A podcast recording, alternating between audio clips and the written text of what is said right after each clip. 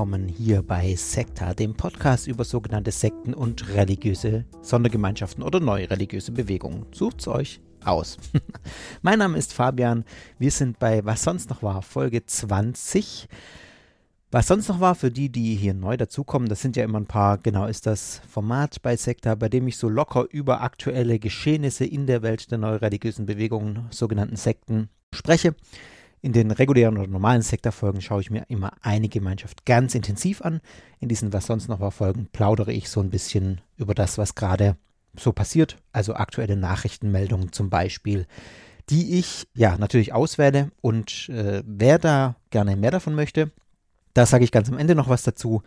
Es gibt diverse Kanäle, auf denen ich äh, diese Nachrichten dann auch ungefiltert mehr oder weniger verbreite. Genau.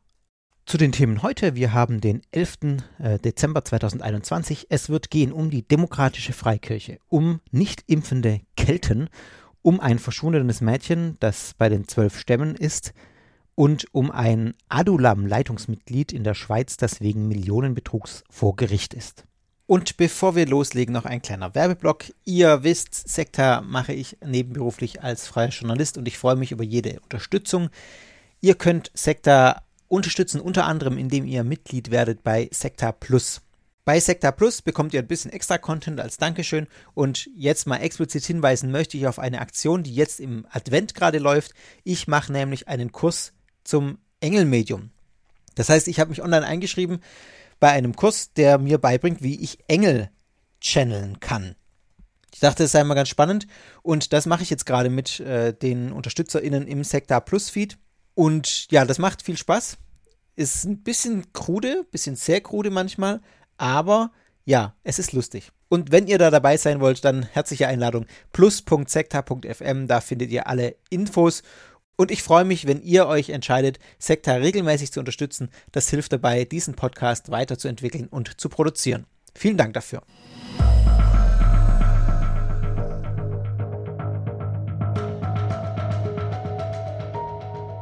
Und damit kommen wir zum ersten Thema auf der Agenda in dieser Was sonst noch war Folge. Es geht um eine Geschichte mit der demokratischen Freikirche, die sich selber so nennt. Ja, da gibt es ein bisschen was zu erzählen. Das ist quasi die Gründung einer angeblichen Religionsgemeinschaft, die jetzt erst vor kurzem stattgefunden hat, wo wir sozusagen live dabei sind. Was ist die Demokratische Freikirche? Die Demokratische Freikirche ist eine Freikirche, äh, bezeichnet sich selber so im Prinzip ein Verein, so kann man es glaube ich erstmal ganz neutral sagen. Ein Verein, der gegründet wurde äh, am 29. November 2021 er befindet sich meines Wissens in der Gründung. Das dauert dann immer ein bisschen, aber die Gründungssitzung fand am 29.11. statt. Es gibt auch ein Video, wo man diese Gründungssitzung verfolgen kann, auf Telegram geteilt. Es gibt eine Vereinssatzung, die öffentlich auf Telegram einsehbar ist. Äh, sie hat sich gegründet, diese Freikirche, aus dem Querdenkermilieu. Äh, das Ganze fand in der Pfalz statt, diese Gründungssitzung. Äh, sie ja, vernetzt sich aber deutschlandweit. Die Telegram-Gruppe hat jetzt so 1900 Mitglieder. Wahrscheinlich sind es inzwischen schon ein bisschen mehr, wenn ihr das hört. Es ist völlig unklar, wie viele davon tatsächlich irgendwie sich mit der Freikirche, demokratischen Freikirche verbunden fühlen oder wie viele dann nur BeobachterInnen sind. Ich vermute, dass da ein großer Teil an BeobachterInnen mit dabei äh, sind. Ich kenne selbst schon, äh, ja, mehr als eine Handvoll äh, Menschen, die in dieser Telegram-Gruppe sind, aber da eigentlich nur als Beobachter dabei sind. Ja. Es ist also völlig unklar, wie groß diese Gruppe ist. Es gab sieben Gründungsmitglieder, die auch in diesem Video zu sehen sind, das ich mir nicht komplett angeguckt habe, denn das besteht im Prinzip darin, dass da diese Leute zusammensitzen und diese komplette Vereinssatzung, das sind zwölf Seiten, durchlesen und da irgendwie zustimmen. Und ähm, ja, also kein großartiges Ding. Gegründet wurde die Demokratische Freikirche oder maßgeblich initiiert, kann man glaube ich sagen, von einem Mann namens Tobias Fink. Der stammt aus Anweiler am Trifels, weiß nicht, wo der stammt, der wohnt auf jeden Fall dort, betreibt dort eine Gaststätte, Sreiberle heißt das, äh, und diese Gaststätte ist laut eigenen Aussagen von Fink seit ja, irgendwann im November 2021, 19. November oder so, ähm, geschlossen. Wenn ich das richtig verstanden habe, ist der Grund sein Protest gegen die 2G-Regelung in äh, Restaurants. Ich weiß jetzt auch nicht, wie dauerhaft diese Gaststättenschließung ist, aber auf jeden Fall ist die erstmal zu. Tobias Fink ist schon bekannt in der Querdenker-Szene. Er ist in anderen Orten auch engagiert, äh, also ist jetzt kein ganz unbeschriebenes Blatt. Hat auch seinen eigenen Telegram-Kanal mit, äh, ich glaube, so 1700 Mitgliedern, wo er dutzendfach täglich irgendwelche ja, entsprechenden Fake News und Verschwörungsmythen verbreitet. Ich bin auch in diesem Telegram-Kanal drin und äh, lass mich dazu bomben, habe ihn auf Stumm gestellt. Äh, genau, aber jedenfalls, äh, also er ist da schon seit längerem aktiv gegen die Corona-Maßnahmen und ja, äh, engagiert sich sehr gegen die Impfung und wettert auch gegen, gegen die Impfung, angebliche Impfpflicht, gegen die Maskenpflicht und solche Dinge. Kennt man alles, brauche ich nicht weiter ausführen. Eine kleine Randbemerkung ähm, sei mir gestattet als wir äh, von der Gründung der Demokratischen Freikirche erfahren haben, beziehungsweise auf dem Discord-Channel war das, hier bei Sekta war das Thema. Da hat äh, Jan dankenswerterweise das da gepostet. Und ich habe dann auch so ein bisschen rumgeguckt, habe gesehen, dass die ihre Domains noch nicht registriert hatten. und äh, genau, dann haben wir äh, tatsächlich die Domains ein bisschen gekapert sozusagen. Was heißt gekapert? Nicht, weil die gab es ja noch nicht. Äh, haben uns die Freiheit genommen, die Domains der Demokratischen Freikirche zu registrieren, sodass jetzt demokratischefreikirche.de in, einem, in der Hand eines Sekta-Hörers ist. Äh, demokratische-freikirche.de ist in meiner Hand. Ähm, und dann ja inzwischen noch diverse andere Domains, also demokratischefreikirche.com, demokratische-freikirche.com, demokratischefreikirche.org. Also die werden es schwer haben, eine vernünftige Domain zu finden. Die sind alle irgendwie tatsächlich äh, aus dem Sektor-Dunstkreis inzwischen registriert und auf äh, eine Webseite weitergeleitet. Da haben wir uns mal erlaubt, ein kleines Glaubensbekenntnis äh, für die äh, Freikirche zu formulieren. Das dürfte die entsprechenden Stellen ein bisschen ärgern, denn wir sprechen uns in diesem Glaubensbekenntnis sehr für eine Impfung und für das Tragen von Masken und für das Einhalten von Corona-Regeln aus, damit wir diese beschissene Pandemie alle möglichst schnell über die Bühne kriegen. Soweit mal am Rande. Also äh, genau, die haben entsprechend keine eigene Webseite bisher. Sie vernetzen sich auf Telegram und äh, auf Facebook. Es gibt eine Facebook-Gruppe. Deswegen ist es auch völlig, was heißt nicht deswegen, aber es ist einfach völlig unklar, wie groß, äh, wie weit das gestreut ist. Nach eigenen Aussagen ist es so, dass auch schon ähm, Gemeinden gegründet wurden von der Demokratischen Freikirche. Das sollen auch Gottesdienste abgehalten werden. Und äh, Ziel ist tatsächlich nicht nur, dass überall Gemeinden gegründet werden, sondern laut Satzung auch, dass eigene Gotteshäuser errichtet werden und betrieben werden. Also man möchte eigene Kirchengebäude sozusagen erstell, äh, ja, äh, erstellen, äh, bau, bauen, weiß ich gar nicht, aber irgendwie halt äh, ja eigene Räumlichkeiten auch irgendwie langfristig dann haben. Der Verein soll auch ein gemeinnütziger Verein sein. Das ist ein klares Ziel dieser Satzung. Inwieweit die tatsächlich anerkannt wird, steht noch völlig in den Sternen meines Erachtens. Ich bin jetzt kein Experte im Vereinsrecht, aber ich weiß, dass äh, mit der Gemeinnützigkeit von Vereinen das Finanzamt schon relativ genau hinschaut. Von daher, ja, mal sehen, ob das tatsächlich so durchgeht. Meines Erachtens ähm, geht aus der, aus der Vereinssatzung relativ klar hervor, dass das eigentlich ähm, ja irgendwie ein vorgeschobener, vor, was vorgeschobenes ist und man das nicht als gemeinnützig bezeichnen kann. Schauen wir doch mal in diese Satzung rein, also jetzt nicht ausführlich, das sind zwölf Seiten, wie gesagt. Die verlinke ich euch auch in den Show Notes. Ich verlinke, ja, muss man noch gucken, wie ich das verlinke, ob ich auf den Telegram-Channel verlinke, aber so, dass ihr das auf jeden Fall auch nachlesen könnt. Ich möchte nur ein paar Sachen ansprechen, weil die, glaube ich, dann jetzt für mein Fazit zu dieser Gruppe, das ich dann auch gleich ziehen möchte, das sehr, sehr eindeutig ist, äh, noch ein paar, die, die da einfach, ja, Bände sprechen. Also, eines der Ziele ist die seelsorgerisch ich lese es direkt vor, seelsorgerische Begleitung von alten, kranken und sterbenden Menschen. Da wirft die Demokratische Freikirche den etablierten Kirchen, ich sage es jetzt mal so, vor, diese völlig zu vernachlässigen. Es wird auch immer wieder ähm, gegen diese etablierten Kirchen gewettert in dem Telegram-Kanal der Kirche, der äh, angeblichen Kirche, dass die sich ja völlig ihre Werte verrate, indem sie für die Impfpflicht sei oder auch für Impfungen eintrete und keine Ahnung was. Also es wird einfach total gegen die großen Kirchen gewettert und man selber sieht sich jetzt als einzige Glaubensgemeinschaft, in der Minderheiten nicht diskriminiert werden und in der man quasi ja äh, da nicht ausgeschlossen wird. Und eines der Ziele ist eben die seelsorgerliche Begleitung von alten, kranken und sterbenden Menschen, so steht es in der Satzung. Die Mitglieder verpflichten sich, so heißt es an anderer Stelle in der Satzung, sofern dies aus, ähm, das wird jetzt spannend, ja, sofern dies nicht aus Witterungsgründen geboten ist, ihren Kopf nicht zu bedecken und ihr Gesicht nicht zu verhüllen, um zwischen ihrem Antlitz und ihrem Haupt keine Hürden zu Gott zu errichten. Im Sinne ökumenischer Feierlichkeiten sind die Gebräuche anderer Religionsgemeinschaften auch im Punkte der Verhüllung zu respektieren. So ist es hier formuliert. Ganz klar, es geht hier meines Erachtens äh, eindeutig darum, einfach die Maskenpflicht abzulehnen die Masken an sich abzulehnen. Schön finde ich diesen Zusatz, sofern dies nicht aus Witterungsgründen geboten ist. Ähm, also wenn es arschkalt wird, dann darf man doch irgendwie sowas wie eine Maske aufziehen beim Fahrradfahren. Aber ja, ganz klar, der, der Geist, aus äh, dem das entstanden ist, ist die Ablehnung der Maskenpflicht. Ähm, und ja, ich glaube, da brauche ich auch nicht mehr dazu sagen. Das äh, ist für mich sehr eindeutig, dass es jetzt hier nichts damit zu tun hat, keine Hürden zu Gott zu errichten, was ja auch irgendwie ein absurder Gedanke ist, dass jetzt Gott irgendwie durch so eine Maske gestört wird. Was für ein Gottesbild äh, steht da dahinter? Aber ja, also einfach völlig klar, finde ich, äh, woher das kommt. Dann ein weiterer Punkt. Die Mitglieder der Demokratischen Freikirche lehnen jeden Eingriff in Gottes Schöpfung des Menschen ab und werden die Schöpfung mit allen ihren zur Verfügung stehenden friedlichen und demokratisch legitimierten Kräften vor genverändernden Eingriffen, seien sie direkter oder indirekter Natur, bewahren. Die Genesung des Menschen kommt von Gott und seinen der Natur verbundenen Heilern, Ärzten und Therapeuten. Also zwei Punkte, die hier drin stehen.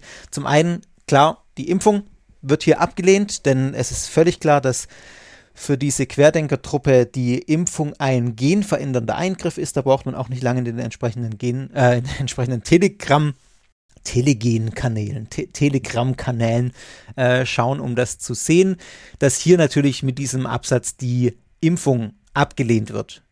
Rigoros.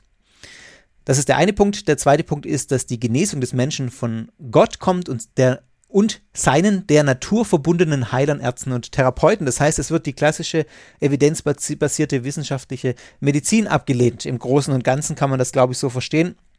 Ähm, und es wird Raum gegeben, dass man eben sagt, die Heiler müssen der Natur verbunden sein. Also das ist jetzt keine rigorose Ablehnung. Man kann ja auch sagen, vielleicht ist ein evidenzbasierter Arzt auch irgendwie der Natur verbunden. Aber letztlich ist, glaube ich, auch die Richtung klar, in die das hier geht. Die Ablehnung der evidenzbasierten Medizin, die Hinwendung zu angeblich alternativ wirkenden Mitteln im Blick auch auf Corona und sonstige Dinge.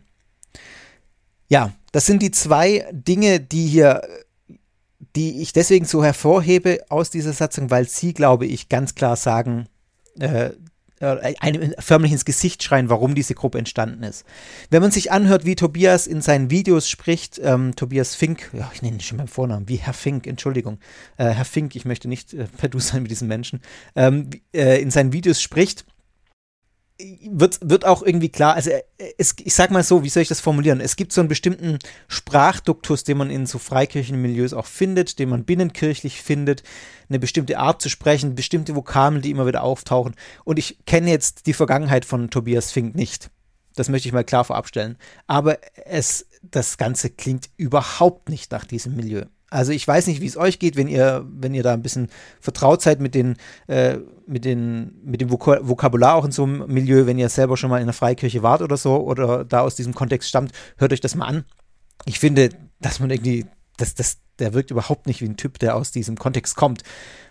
Wie gesagt, ich kenne ihn nicht, ich weiß es nicht, aber das ist jetzt ein persönlicher Eindruck, den ich da habe und der nochmal bei mir unterstreicht, dass es hier rein um eine, ähm, um eine politische Sache geht.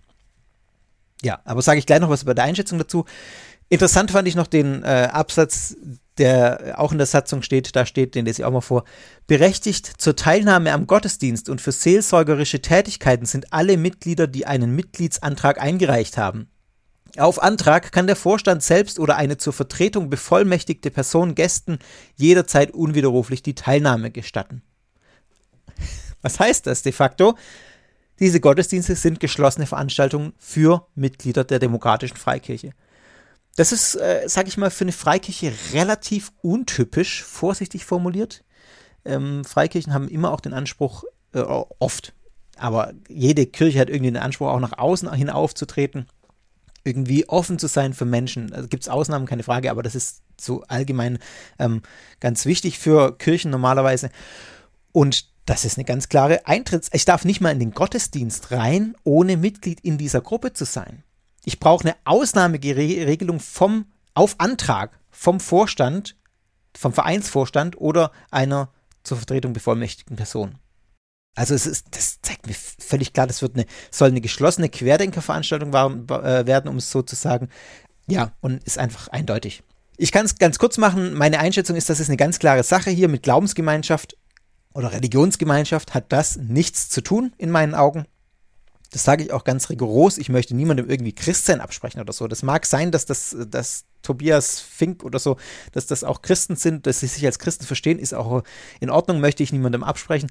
Aber diese Vereinsgründung oder diese demokratische Freikirche ist, Freikirche ist nicht aus einem religiösen, aus einer religiösen Motivation heraus entstanden. Das zeigt sich mir sehr, sehr deutlich in diesen Dingen, die ich bisher sehe, die ich auch in den Dokumenten sehe, die ich euch gerade gesagt habe. Es ist für mich klar ersichtlich, dass das eine politische Gruppierung ist, die sich hinter der Religionsfreiheit verstecken möchte und sich durch diese, also die die Religionsfreiheit missbrauchen möchte, so kann man es, glaube ich, so deutlich kann man sagen, und damit eine Maskenpflicht und eine eventuell kommende Impfpflicht ähm, umgehen möchte, verweigern möchte, inwiefern das überhaupt funktionieren kann.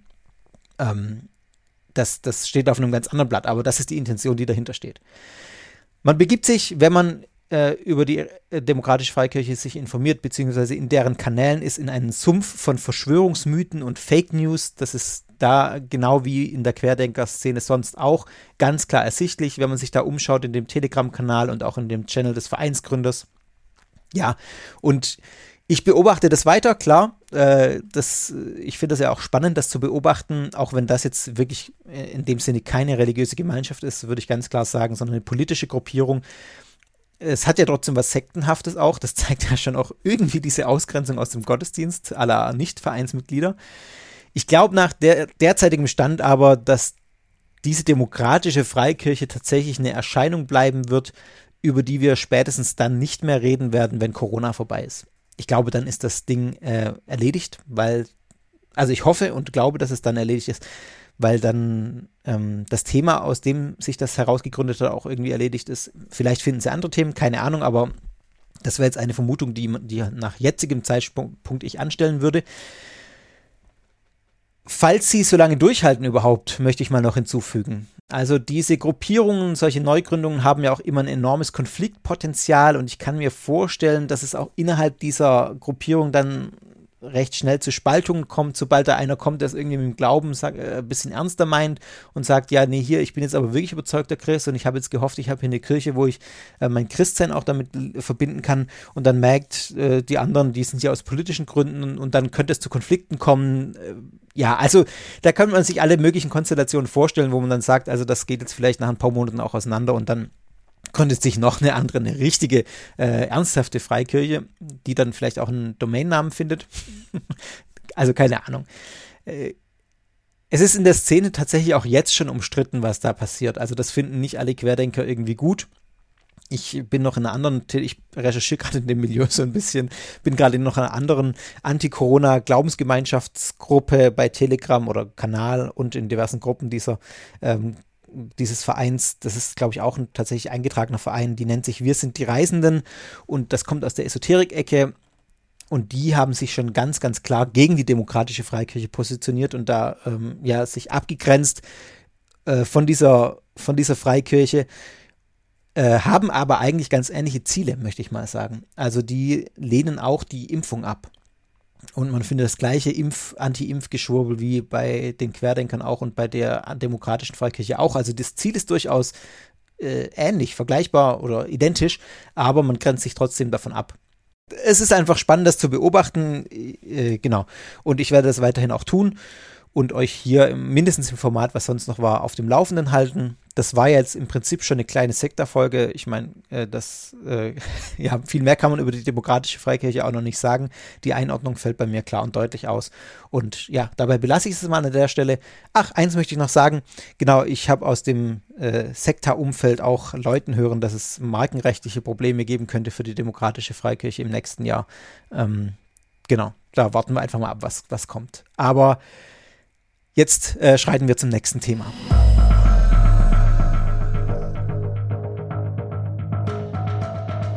Und dieses Thema ist überschrieben bei mir im Skript mit dem Titel Kelten impfen nicht.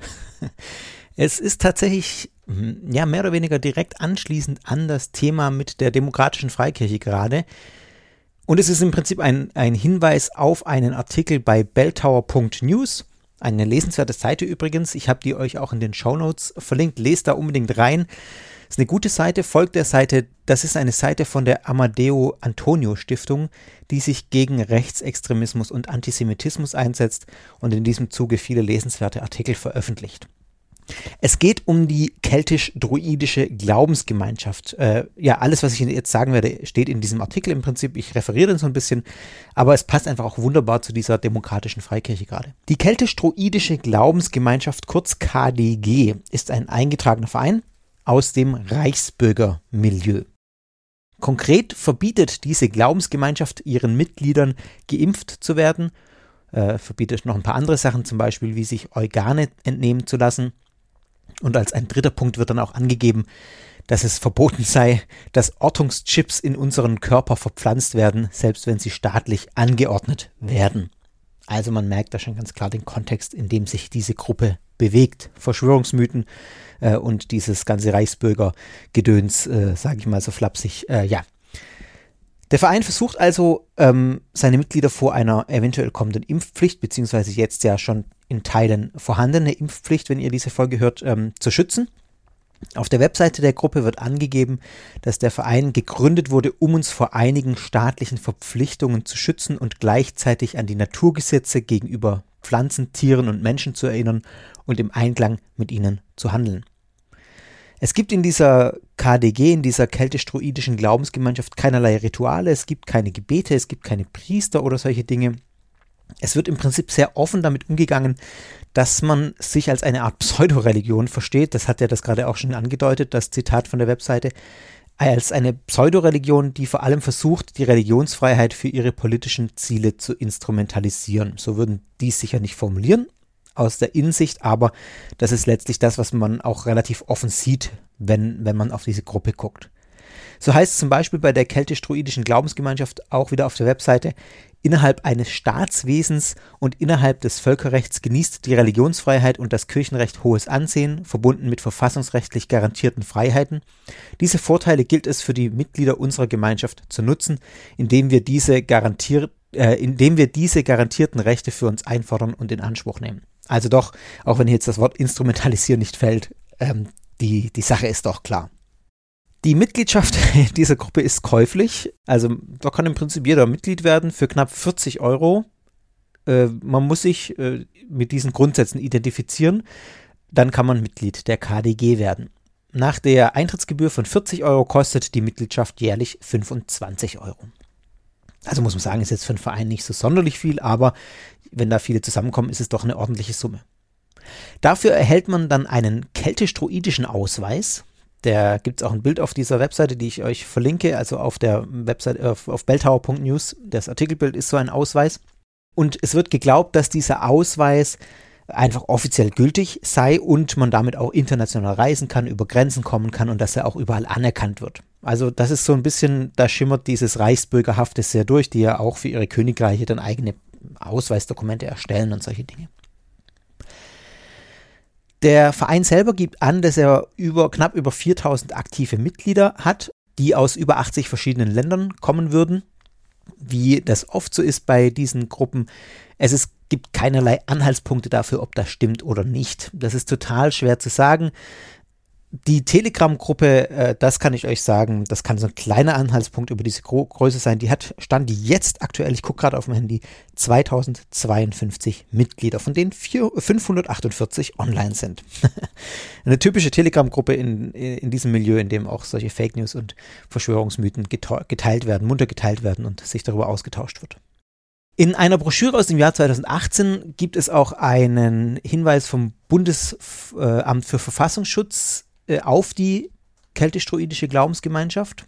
Da steht drin, äh, äh, Zitat, neben zahlreichen pseudoreligiösen und naturrechtlichen Bekundungen vertritt die KDG auf ihrer Webseite auch typische Ansichten von Reichsbürgern und Selbstverwaltern. Der Verfassungsschutz sieht mitunter auch eine ablehnende Haltung gegenüber der bestehenden deutschen Rechtsordnung. Also, was ich gerade gesagt habe, ist nicht nur Recherche von Belltower News, von der Amadeo Antonio Stiftung, sondern äh, das ist tatsächlich auch vom Verfass äh, wird vom Verfassungsschutz so festgehalten. Die Mitglieder treten öffentlich eher nicht in Erscheinung. Das ist eine recht zurückhaltende Gruppe. Die Vernetzung findet hauptsächlich in dieser Telegram-Gruppe statt, die ich ja gerade genannt habe. Da werden dann auch solche alter, angeblich alternativmedizinischen Anwendungen diskutiert, wie zum Beispiel, dass man Chlordioxid äh, als Allheilmittel sieht. Das tut das nicht. Äh, das ist gefährlich, sage ich an der Stelle auch nochmal. Äh, das soll nicht nur gegen Krebs helfen, sondern auch gegen Covid-19 und solche Dinge. Also alle, allerhand Zeugs, was man da halt so findet wird bei dieser äh, Glaubensgemeinschaft auch, äh, Glaubensgemeinschaft der Anführungszeichen bitte, auch so gesehen. Also, weshalb ich auf diesen Artikel nochmal hinweisen möchte oder diese Glaubensgemeinschaft auch nochmal hier in den Fokus nehmen möchte, kurz im Rahmen von was sonst noch war. Es gibt einfach viele Parallelen, das ist euch vielleicht jetzt aufgefallen, zur demokratischen Freikirche. Dieser Punkt der äh, Missbrauch der Religionsfreiheit, um eine eventuell kommende Impfpflicht bzw. bereits daseinende Teilimpfpflicht und eine Maskenpflicht zu umgehen, indem man sich auf ja, die Religionsfreiheit beruft. Also die Religionsfreiheit letztlich missbraucht, um ähm, zu diesen Rechten dann zu kommen, zu diesen Sonderrechten. Spannenderweise hat Belltower News auch einen Religionsverfassungsrechtler gefragt, ob das denn erfolgsversprechend ist. Denn das ist ja die Frage, die sich anschließt, auch bei der demokratischen Freikirche. Und das wurde jetzt auch bei Twitter ähm, in diversen Diskussionen, in denen ich da beteiligt war, über die demokratische Freikirche, kam die Frage auch immer wieder, ist es denn erfolgsversprechend? Funktioniert das denn? Und der Verfassungsrechtler, der da zitiert wird, Dr. Georg Neureiter äh, von der Uni Heidelberg, äh, sagt in diesem Artikel, ja, also theoretisch ist es so, dass die keltisch-druidische Glaubensgemeinschaft die Religionsfreiheit in diesen Punkten für sich geltend machen könnte. Also auch die demokratische Freikirche. Ich glaube, das kann man eins zu eins übertragen, da die ähm, Rechtsform als Verein die gleiche ist, die Intention die gleiche ist. Aber, und jetzt kommt ein großes Aber, er sagt weiter, sie müsste es dem Gericht aber plausibel machen, dass eine Impfung gegen ihren Glauben verstößt, sei es über Schriften, Traditionen oder ähnlichem. Also das ist mal eine erste Hürde, dass man vor Gericht plausibel machen muss, warum die Impfpflicht oder eine Maskenpflicht gegen den eigenen Glauben verstößt. Und das sehe ich jetzt sowohl bei der keltisch-druidischen Glaubensgemeinschaft als auch bei der demokratischen Kirche schon die erste Hürde, die eigentlich nicht genommen werden kann. Denn äh, die, der, der, Gründungskontext dieser Gemeinschaften ist eindeutig. Und man, ver, man äh, verschleiert das ja jetzt auch nicht, dass man, dass es eine Zweckgemeinschaft ist, um, um diese Dinge zu umgehen. Der Verfassungsrechtler schreibt weiter, selbst wenn das gelingen würde, äh, wird es nämlich noch eine weitere Hürde geben. Er sagt, es gibt natürlich Schranken für die Religionsfreiheit. Die Gesundheit anderer Menschen kommt hier in Frage. Durch solche kollidierenden Grundrechte kann die Religionsfreiheit eingeschränkt werden. Das ist auch nochmal ein Punkt, dass dann natürlich abgewogen wird, welches Recht wirkt schwerer oder ist einfach ähm, wichtiger, sozusagen das Recht auf die freie Religionsübung, äh, Ausübung auf die Religionsfreiheit oder das Recht auf körperliche Unversehrtheit zum Beispiel oder äh, die Freiheit anderer Menschen, die Gesundheit anderer Menschen. Da werden ja eine ganze Menge Grundrechte anderer Menschen ähm, berührt, wenn man der jetzt so Glaubensgemeinschaften an sich das Recht einräumt, sich nicht impfen zu lassen, beziehungsweise äh, keine Masken zu tragen. Von daher, ich vertraue da auf unseren Rechtsstaat, dass das nicht passieren wird. Was ich bei der keltisch-druidischen Glaubensgemeinschaft noch äh, dazu sagen muss, diese äh, Gruppe hat sich jetzt nicht aufgrund der Corona-Impfpflicht äh, beziehungsweise aufgrund Corona gegründet. Das äh, ist jetzt noch nicht so durchgeklungen. Die ist schon älter. Ähm, die wettern vor allem auch gegen die Impfpflicht bei Masern zum Beispiel. Und es ist so, dass der Staatskirchenrechtler dann hier auch nochmal auf diese Impfung gegen Masern Bezug nimmt und äh, sagt, dass wenn Eltern diese verpflichtende Impfung gegen Masern für Schulkinder oder für Kita-Kinder verweigern, dann kann äh, Eltern tatsächlich das Sorgerecht entzogen werden, gerichtlich, und das Jugendamt eingeschaltet werden. Und das Jugendamt trifft dann sozusagen die Entscheidung über die Impfung. Also auch hier hat die keltisch-druidische Glaubensgemeinschaft das noch nicht geschafft, anscheinend das irgendwie durchzusetzen. Von daher, es dürfte alles eher schwierig werden, kann man, glaube ich, als Fazit ziehen, sowohl für die demokratische Freikirche als auch für diese keltisch-druidische Glaubensgemeinschaft.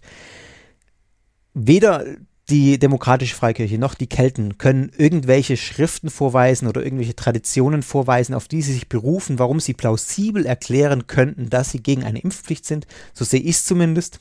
Der Kontext ist völlig klar, habe ich schon gesagt, aus dem sie gegründet wurden.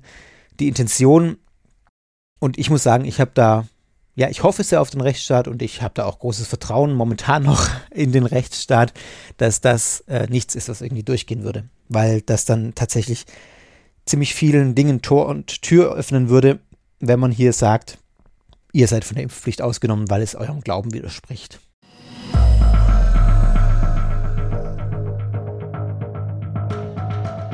Und damit kommen wir zu einem, ich finde, sehr ja, tragischen Fall, der sich in, im Kontext der sogenannten Sekte der zwölf Stämme bewegt. Über die zwölf Stämme habe ich schon mal ein bisschen was gesagt. Ich glaube, das war Sekta, was sonst noch war, Folge 16, wo ich ein bisschen ausführlicher drüber geredet habe. Ich sage gleich aber noch ein paar Sätze nochmal dazu, dass ihr es nochmal vor Augen habt. Erstmal, um was geht's? Seit Mitte Oktober, also jetzt seit fast zwei Monaten, wird ein elfjähriges Mädchen vermisst.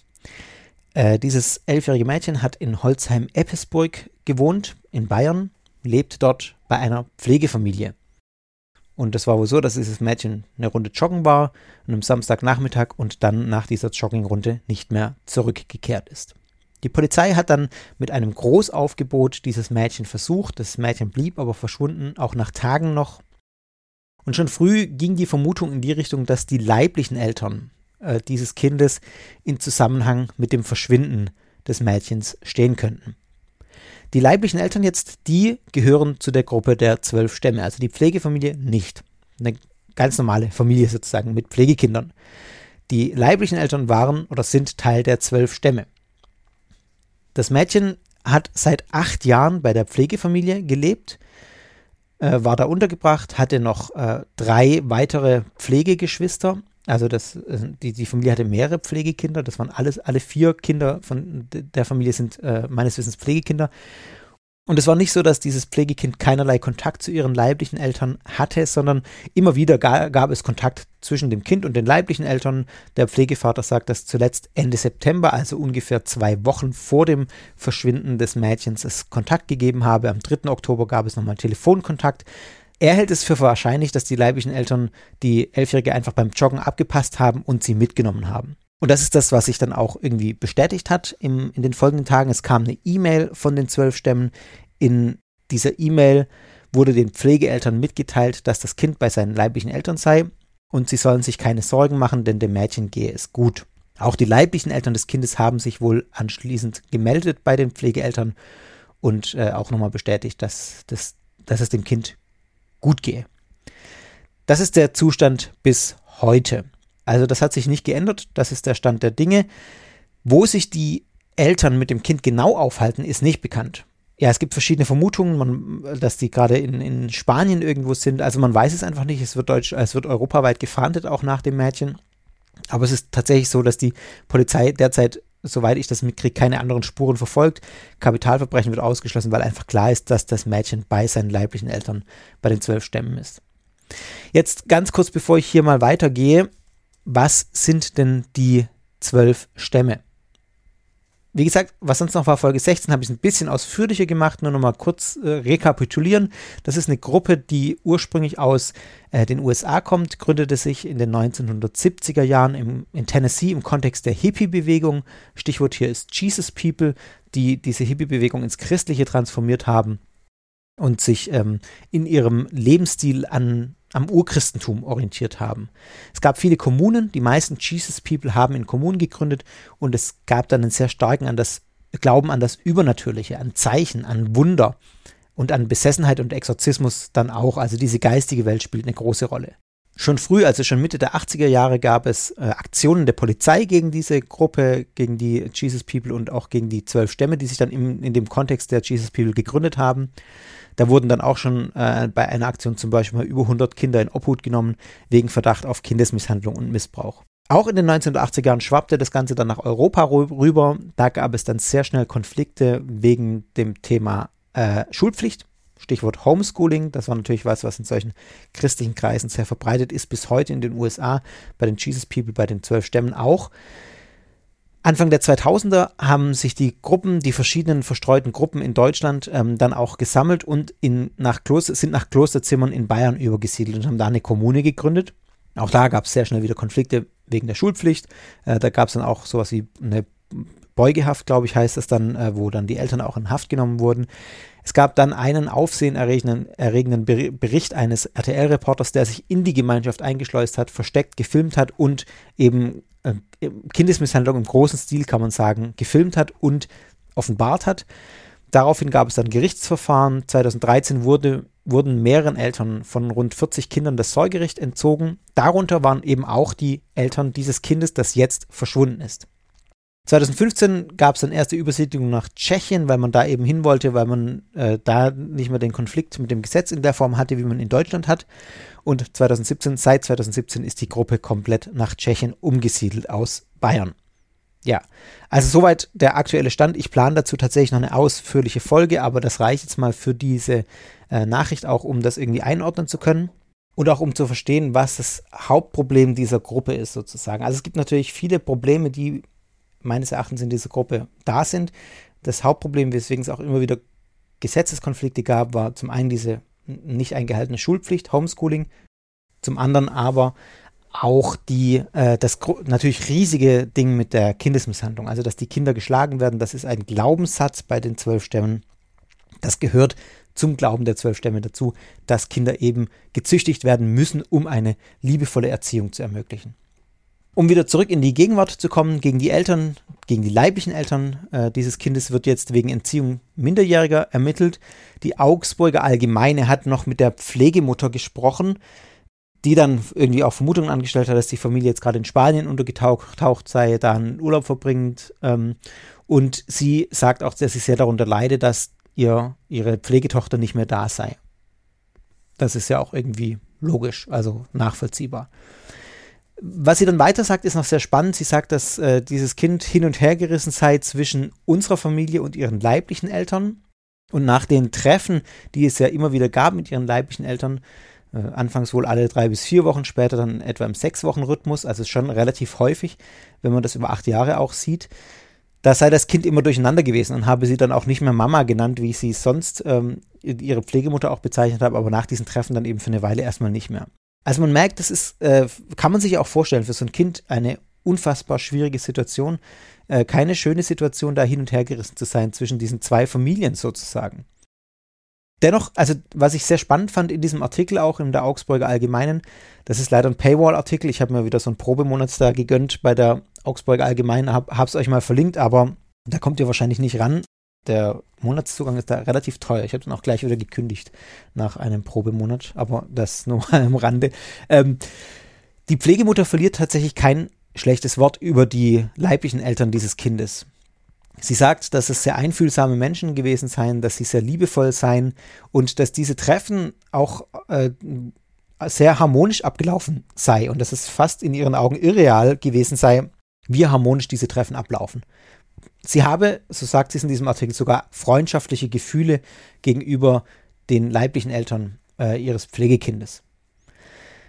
Und sie könne aus ihrer mütterlichen Sicht auch nachvollziehen und verstehen, dass sie das Kind jetzt zu sich geholt haben. Allerdings hatte sie erwartet, dass sie da einen Weg über das Gericht gehen ähm, und nicht über ja, das Kind einfach entführen, sozusagen, oder ihr entziehen.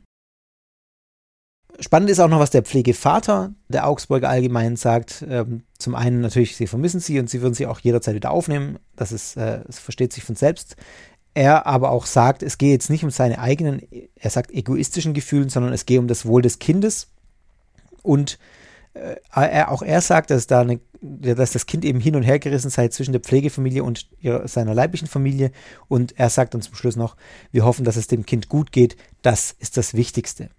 Also weswegen ich das so, so ausführlich jetzt auch nochmal erzähle mit den Reaktionen der Eltern, das hat nichts mit Voyeurismus oder so zu tun, sondern es zeigt einfach, wie dramatisch diese Situation ist. Und das gilt natürlich nicht nur für diese Familie, für diese Pflegefamilie, da, da, da kommt es jetzt eben ans Licht, aber es zeigt tatsächlich, finde ich, um es mal so zu sagen, wie grausam solche schwierigen Gruppierungen für Kinder vor allem auch sind. Natürlich kann man die leiblichen Eltern verstehen, dass sie ihr Kind bei sich haben wollen. Andererseits ist das, was bei den zwölf Stämmen mit Kindern passiert, in meinen Augen was sehr Grausames. Es ist Kindesmisshandlung und da würde ich auch kein Blatt vor den Mund nehmen. Die werden da geschlagen mit der Rute und gezüchtigt. Und die Menschen dort, die Eltern sind ja auch so verblendet, dass sie das, was sie da tun, nicht als was Schlechtes ansehen, sondern als was Liebevolles ansehen. Das ist in ihrem Glauben etwas, was, wo sie sagen, das gehört zu einer liebevollen Erziehung dazu. Also für mich völlig verquer, aber das glauben die. Und ich will damit nicht die Eltern aus ihrer Verantwortung ent, äh, äh, reißen, sozusagen. Ich will nicht sagen, dass sie nicht dafür verantwortlich sind. Doch, sie sind voll dafür verantwortlich, dass sie grausame Dinge ihren Kindern antun, wenn sie sie schlagen. Aber ihre Innensicht ist eben, dass sie was Liebevolles für ihre Kinder tun. Deswegen ist ja diese Gemeinschaft auch so gefährlich für Kinder. Und natürlich ist es für ein dreijähriges Kind, wie das Mädchen das damals war, als es dann von der leiblichen Familie in die Pflegefamilie kam, erstmal grausam von den eigenen Eltern weggerissen zu werden und in eine Pflegefamilie gesteckt zu werden.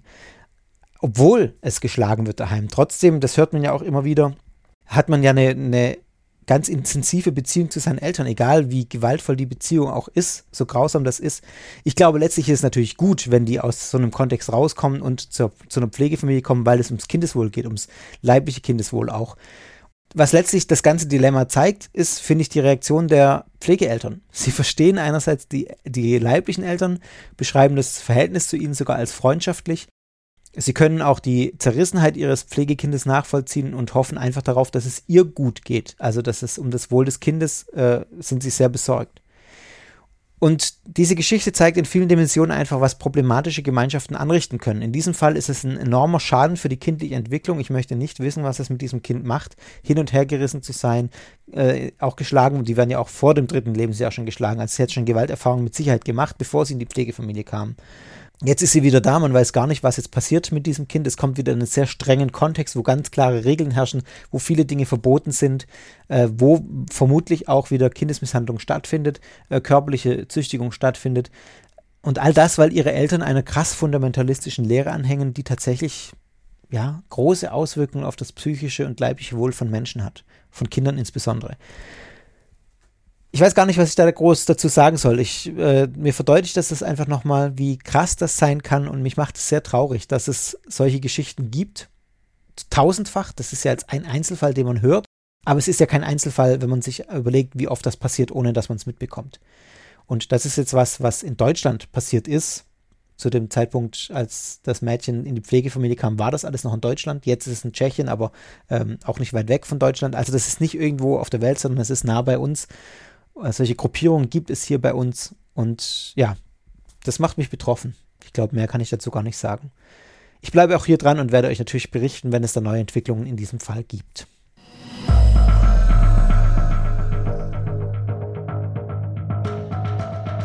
So, der letzte Punkt hier in meinem Skript beschäftigt sich mit einem Mann, ein 44-jähriger Schweizer, der sich wegen eines Millionenbetrugs vor dem Kreisgericht in St. Gallen verantworten muss. Dieser Mann ist äh, ein Mitglied des Ältestenrats der sektenartigen Gemeinschaft Adulam in Wattwil. Und die Liste der Vorwürfe gegen diesen Mann ist ziemlich lang. Ich ratter die hier mal runter. Mehrfacher gewerbsmäßiger Betrug, mehrfacher Betrug, mehrfache Veruntreuung, mehrfache ungetreue Geschäftsbesorgungen mit Bereicherungsabsicht, mehrfache Urkundenfälschung, Erschleichung einer falschen Beurkundung und mehrfacher Steuerbetrug. Also das ist doch schon eine ganze Menge, die man diesem Herrn vorwirft. Es ist so, dass gemäß der Anklageschrift der Beschuldigte fast 5 Millionen Franken durch Betrügereien ergaunert haben soll und sich damit auch einen teuren Lebensstil mit Luxusautos, mit Schmuck, mit schönen Reisen, mit Mietwohnungen und mit Militärjets finanziert haben soll. Wohl, es geht wohl so um antike Militärjets, keine Ahnung, die äh, er als Investment dargestellt hat. Unter den Geschädigten sind eine Großbank, Familienmitglieder äh, dieses Mannes und auch ein Mitglied der Gemeinschaft, in der er äh, in leitender Funktion tätig ist, der Gemeinschaft Adulam, über die ich gleich noch was sagen möchte. Angefangen haben die Betrügereien, so sagt es die Staatsanwaltschaft, im Frühling 2007 und dann in den kommenden zehn Jahren soll er, äh, der Angeklagte, seinen Geschwistern über 2,3 Millionen Franken abgeknöpft haben, indem er zum Beispiel angab, dass er das Geld in Anlagen investieren würde. Stattdessen hat er das aber nicht getan, sondern er hat das Geld jeweils direkt auf sein Konto eingezahlt und dann eben sich einen schönen Lenz damit gemacht.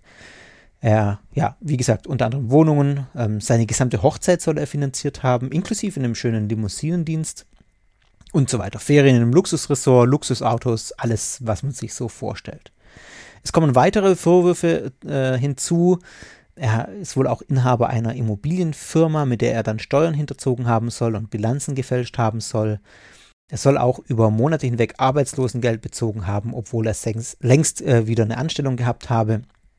Und zusätzlich soll äh, dieser Mann auch einem Mitglied aus der Adulam-Gemeinschaft über 375.000 Franken abgeknöpft haben, unter dem Vorwand, dass dieses Geld in die Gemeinschaft und in, ähm, ins Adulam, das ist ein Pflegeheim, Altenpflegeheim, äh, investiert werden würde.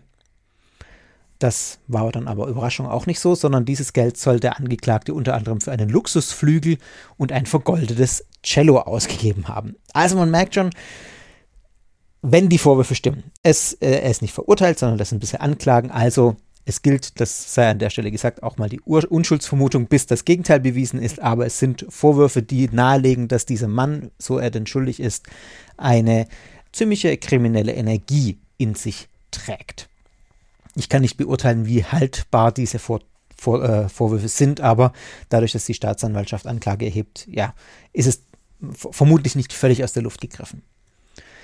Trotz dieser vielen Vorwürfe und dieser Anklage genießt der 44-jährige Mann weiterhin den Rückhalt seiner Glaubensgemeinde äh, Adulam und da wurde dann auch nachgefragt bei dieser Glaubensgemeinschaft und der Sprecher, der heißt äh, Roger Bachmann, er sagt, dass der Angeklagte aktuell immer noch aktiv im Ältestenrat dieser Gemeinschaft sei und darüber, dass er im äh, vorzeitigen Strafvollzug sei, also in Untersuchungshaft sitze, verliert äh, der Sprecher kein Wort.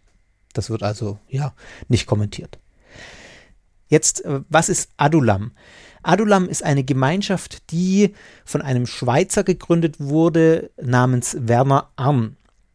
Und Werner Arn war, äh, hat gelebt von 1942 bis 2016 und von ihm wurde die Gemeinschaft dann auch bis zu seinem Tod im Jahr 2016 geleitet. Es ist dann ja immer so, dass solche Gemeinschaften, die auch äh, von einem charismatischen Führer gegründet werden, wie es Werner An auch war, also die Gemeinschaft hat davon gelebt im Prinzip, dass er diese Menschen um sich geschart hat, dass er so eine charismatische Figur war. Und dann ist es immer unklar, wenn so eine Gründungsfigur verstirbt, so eine Leitungsfigur, wie geht es weiter? Und tatsächlich hat es Adulam in irgendeiner Form geschafft, diese Transformationsphase sozusagen zu überstehen und äh, die Leitung an einen Ältestenrat zu übergeben. Ein Leitungsgremium von mehreren Männern und eines dieser Männer ist eben jetzt dieses Mitglied von Adulam, das jetzt vor Gericht steht und gegen das es diese Betrugsvorwürfe gibt. Die Gemeinschaft Adulam wird von Beobachtern und Beobachterinnen als christlich-fundamentalistische Gruppe eingestuft. Also das ist der Kontext, in dem man sich bewegt. Es klingt erstmal, finde ich, islamisch muslimisch, ähm, dieser äh, äh, ja, Adulam, aber es ist tatsächlich eine christlich-fundamentalistische Gruppe. Adulam ist nämlich ursprünglich ein Ortsname aus dem Alten Testament. Dieser Ort wird in den Samuel-Büchern, 1. 2. Samuel, erwähnt im Alten Testament und außerdem ist dort von einer Höhle von Adulam die Rede. Eine Höhle, in der König David Schutz fand. Und das ist auch der Sinn, in dem äh, Werner Arn damals sein Werk verstanden hat als ein Zufluchtsort für Leute, die Schutz suchen, wie damals König David äh, Schutz gefunden hat. Und dieser Name Adulam bezog sich ursprünglich nur auf äh, die in Wattwil seit 1988 betriebene christliche Pension, die auch äh, als Alters- und Pflegeheim dient. Heute hat Adulam vor allem in der Ostschweiz, in Süddeutschland und in Südtirol AnhängerInnen.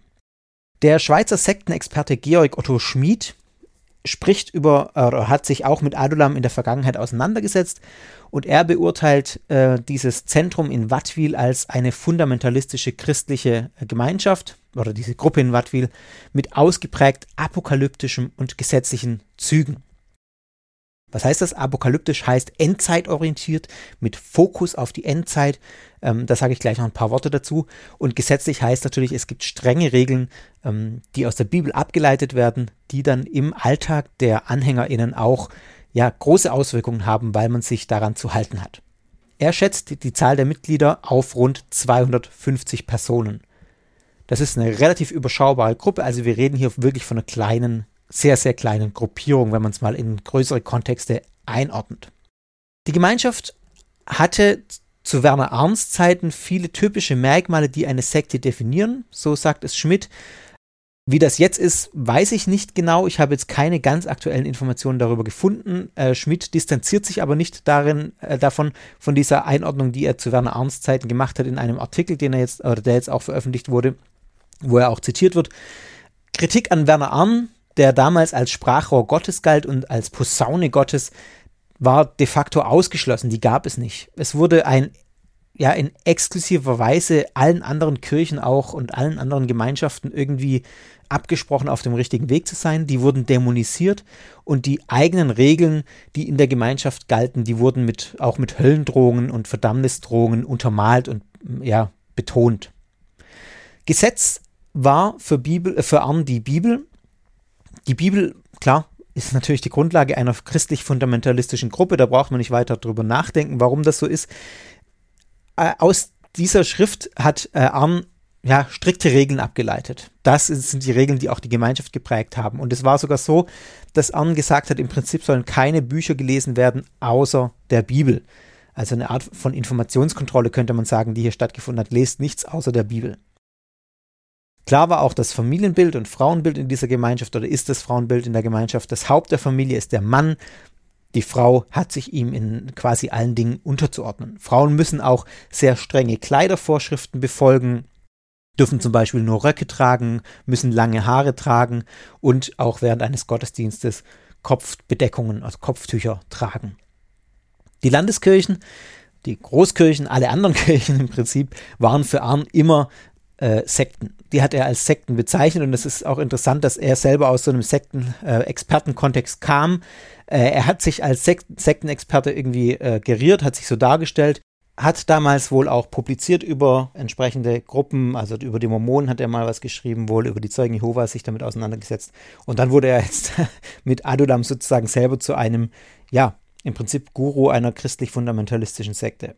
Also, ja, ich habe das auch mal noch auf meine Liste geschrieben, ob ich mich damit nochmal intensiver auseinandersetze, aber jetzt für den Rahmen soll es jetzt mal so reichen.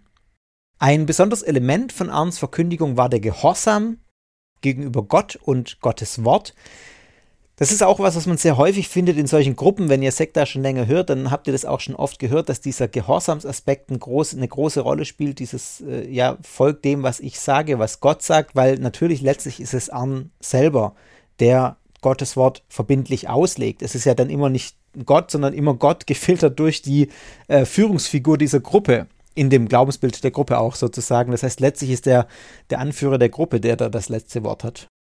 Was die Finanzierung der Gruppe betrifft, wurde immer gesagt oder wird immer gesagt, Gott wird dafür sorgen. Das war so ein Spruch von Werner Arn. Er hat immer bestritten, dass es sowas gibt wie eine Zehntenforderung, also die Forderung dessen, dass man 10% seines Einkommens an die Gruppe spendet.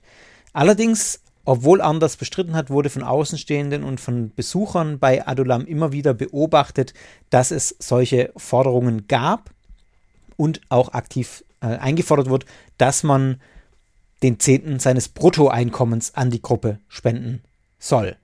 Und das ist auch was, das relinfo.ch, das ist die Seite von Georg Otto Schmid, dem Sektenexperten, mm, dem Schweizer Sektenexperten.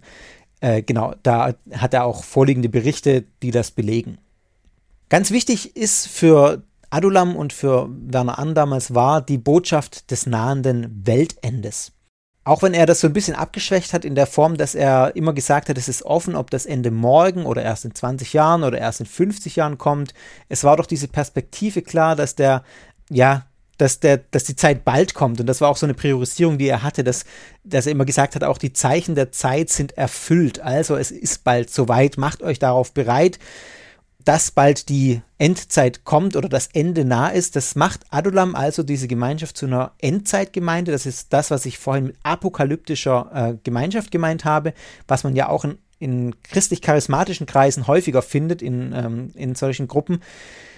Das hat eine entsprechende Problematik, die es mit einherbringt. Da habe ich auch schon ein paar Mal bei Sekta drüber geredet. Solche Dinge wie zum Beispiel, dass Irdisches natürlich total unwichtig wird. Wenn ich davon ausgehe, dass das Ende nah ist, dann brauche ich mich um Irdisches nicht mehr zu kümmern, weil der Fokus ganz klar ist auf das Jenseits und auf das jetzt ja auch gleich anbricht. Dass solche Dinge wie zwischenmenschliche Beziehungen ihre Bedeutung verlieren. Das heißt dann übertragen auch, dass mir Kontakte zu anderen Menschen außerhalb der Gemeinschaft vielleicht nicht mehr so wichtig sind, weil ich ja sage, ja, morgen ist ja alles vorbei oder bald ist alles vorbei und dann zählen andere Dinge. Dann brauche ich keine Freunde mehr außerhalb der Gemeinschaft zum Beispiel. Dass solche Dinge wie finanzielle Rücklagen einfach keine Rolle mehr spielen. Ich brauche das Geld ja nicht. Das Ende ist nah da brauche ich kein Geld mehr. Also kann ich es auch der Gruppe überschreiben, um es mal ganz platt zu sagen. Äh, genau, das sind solche Aspekte, die da eine Rolle spielen. Und dass natürlich dann sowas ausgeprägt ist, ganz stark ausgeprägt ist, wie eine missionarische Bemühung nach außen hin, also dass man einen sehr starken Missionsimpetus hat, äh, andere Leute davon überzeugen möchte, andere Leute erretten möchte, noch auf die richtige Seite zu kommen, kurz vor Schluss. Das ist ja das, was die Zeugen Jehovas auch tun, mal aus ihrem eigenen äh, Weltbild heraus. Und solche Dinge wie eine strikte Einhaltung aller Regeln natürlich sehr wichtig sind, weil Jesus kann jederzeit wiederkommen in diesem Weltbild. Und wenn Jesus wiederkommt, muss ich äh, rein sein, sozusagen. Da muss ich auf der richtigen Seite stehen und dann muss ich mich dafür verantworten, wenn ich eben bestimmte Dinge getan habe, die nicht richtig sind aus der Sicht der Gruppe. Deswegen ist es wichtig, dass ich mich strikt an die gegebenen Regeln halte. Ja, so viel mal als Einblick zur Gemeinschaft Adulam, falls euch die mal über den Weg läuft. Wie gesagt, sehr kleine Gruppe, aber das ist für mich hier bei Sekta auch kein Kriterium, äh, um irgend, über irgendwas zu berichten. Die christliche Szenische Kirche zum Beispiel ist jetzt auch eine kleine Gruppe, aber trotzdem finde ich es mega spannend, sich damit auseinanderzusetzen. Jetzt sage ich ganz offen, natürlich haben diese Vorwürfe, von denen ich jetzt berichtet habe, die ich jetzt als Anlass genommen habe, ein bisschen über diese Gruppe zu reden, die haben nicht direkt mit der Gemeinschaft zu tun. Also natürlich gibt es Betrüger in allen Kontexten und solche Typen wie jetzt, ich weiß nicht, ob ein Betrüger ist, wie gesagt, ist äh, noch nicht bewiesen, aber solche äh, kriminelle Energie äh, ist jetzt nicht auf, auf religiöse Gruppierungen beschränkt oder auf irgendwelche problematischen Gruppierungen. Aber interessant finde ich doch die Reaktion der Gruppe auf die Vorwürfe, dass man ihm nach außen hin zumindest offenbar Rückendeckung gibt. Ähm, klar, er gilt noch als unschuldig, Deswegen ist es jetzt vielleicht auch noch nicht so verwunderlich, aber es zeigt doch auch irgendwie die Gefahr der Verblendung, ähm, die in solchen Gruppen auch herrschen, weil ich habe ja gerade auch gesagt, dass sowas wie die Kritik an der Leitung einfach nicht möglich ist in solchen Gruppen oder ja, in der Regel nicht möglich ist. Dass man also kriminelle Menschen auch in Führungspositionen schalten und walten lässt und da keiner genauer hinguckt. Da gibt es jetzt auch im, im amerikanischen Kontext, gab es in den letzten Jahren da ein Beispiel, da ging es um einen Mann namens Ravi Zacharias, der ja in den evangelikalen Kreisen in den USA wirklich ein extrem bekannter Mann war. Und ich glaube, es war postmortem, dass dann rauskam, dass er wirklich sexuell Frauen missbraucht hat, zu sexuellen Handlungen gezwungen hat, die diese nicht wollten, dass er quasi seine Machtposition ausgenutzt hat, um da äh, seine sexuellen Bedürfnisse zu erfüllen und das aber nicht entdeckt wurde, äh, nicht aufgeklärt wurde, weil sich die Frauen nicht getraut haben, weil eben keine Kritik auch möglich war an diesem, in Anführungszeichen, Heiligen, der da oben steht und der ja der Gesandte Gottes ist, der das nicht machen kann, der das nicht machen, also dem man das nicht zutraut. Also ja, was ich damit sagen will, wenn man in solchen Gruppen drin ist, das kann man jetzt auch auf jede Gruppe übertragen, in der man sich selber bewegt, sich selber reflektieren. Ist denn das möglich, dass ich die, die über mir stehen in der Hierarchie einer Gruppe, kritisiere? Ist da eine Kritikkultur von vorhanden? Das sind so Dinge, das ist mir ganz wichtig, auch immer bei Sektor dann rauszuarbeiten, dass das eben zu problematischen Strukturen führen kann.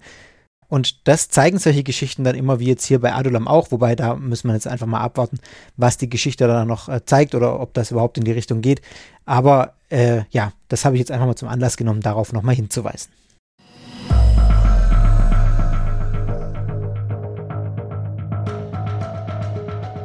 Und dann sind wir schon am Ende von dieser Folge. Was heißt schon? Die war jetzt gar nicht so kurz für eine Was sonst noch war Folge. Es gibt noch ein paar Hausmeistereien und da stehen auch einige Dinge noch auf meinem Zettel. Zunächst bis morgen noch, bis zum 12.12. .12. um 23.59 Uhr könnt ihr bei dem Gewinnspiel mitmachen. Ich verlose drei, drei Bücher von True Crime Deutschland, Band Nummer 3. Schickt mir eine Mail an guru.sekta.fm. Einfach mit der Betreffzeile Gewinnspiel oder True Crime Deutschland. Dann äh, kommt ihr in den äh, Auslosungstopf und ich werde in den nächsten Tagen das dann auslosen und euch informieren, wenn ihr gewonnen habt. Also ihr müsst in diese E-Mail noch keine Adresse und keinen Namen und nichts reinschreiben. Ihr kriegt einfach eine Antwortmail dann auf die E-Mail-Adresse, von der ihr geschickt habt. Am 17.12. um 20.30 Uhr, also nächste Woche in wenigen Tagen, findet das HörerInnen-Treffen im Advent von Sekta statt. Sekta.fm slash Termine, dort findet ihr auch den Videolink, äh, den Zugang-Link zur Videokonferenz, so rum. Wir treffen uns digital, schnappt euch einen Glühwein, ein paar leckere ähm, ja, Kekse, Plätzchen, was auch immer.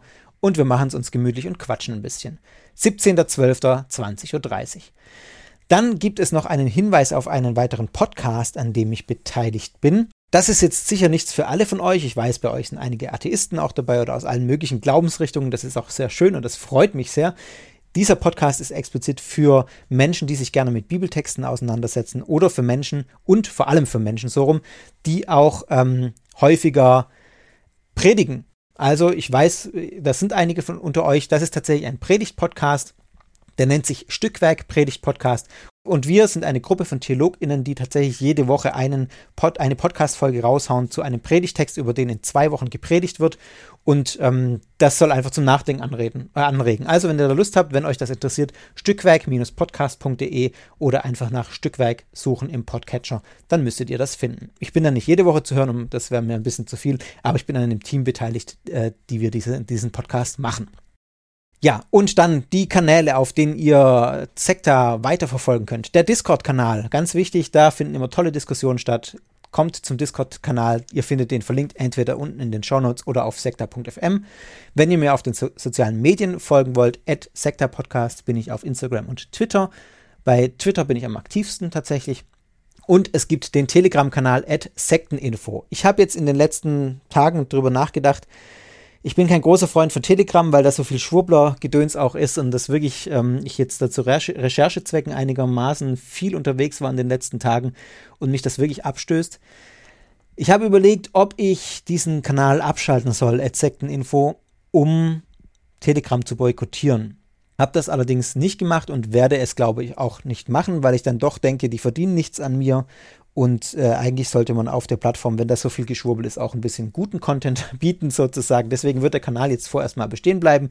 Wenn ihr aber sagt, ich möchte kein Telegram und ich boykottiere das, das ist völlig nachvollziehbar und okay. Ihr findet den Kanal gespiegelt sozusagen auch auf dem Discord-Server. Da gibt es einen äh, eigenen Kanal bei Discord, der heißt einfach äh, aktuelle News, glaube ich. Da läuft das gleiche ein wie beim Telegram-Kanal. Und ihr könnt, könnt auf sekten.news surfen in eurem Browser. Da seht ihr dann den Telegram-Kanal auch, wenn ihr nicht bei Telegram seid. So, so viel dazu. Dann freue ich mich natürlich über Bewertungen bei Apple Podcasts oder bei anderen Plattformen. Da war es jetzt ein bisschen ruhig. Ich freue mich, wenn da vielleicht mal wieder die eine oder andere schöne Bewertung kommt. Da, da jubiliere ich immer innerlich. Also, wenn ihr mir eine Freude bereiten wollt, kurz vor Weihnachten, dann gerne da ein paar Sternchen da lassen.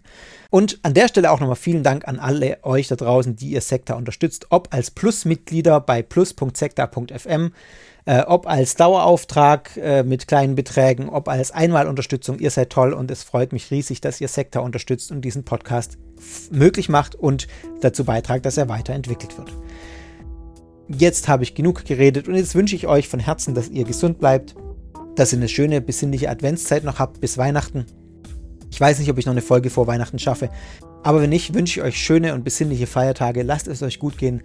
Äh, verbringt den Kreis, äh, den kleinen, voraussichtlich kleinen Kreis mit lieben Menschen an Weihnachten, Heiligabend. Und in diesem Sinne, bis zum nächsten Mal bei Sekta.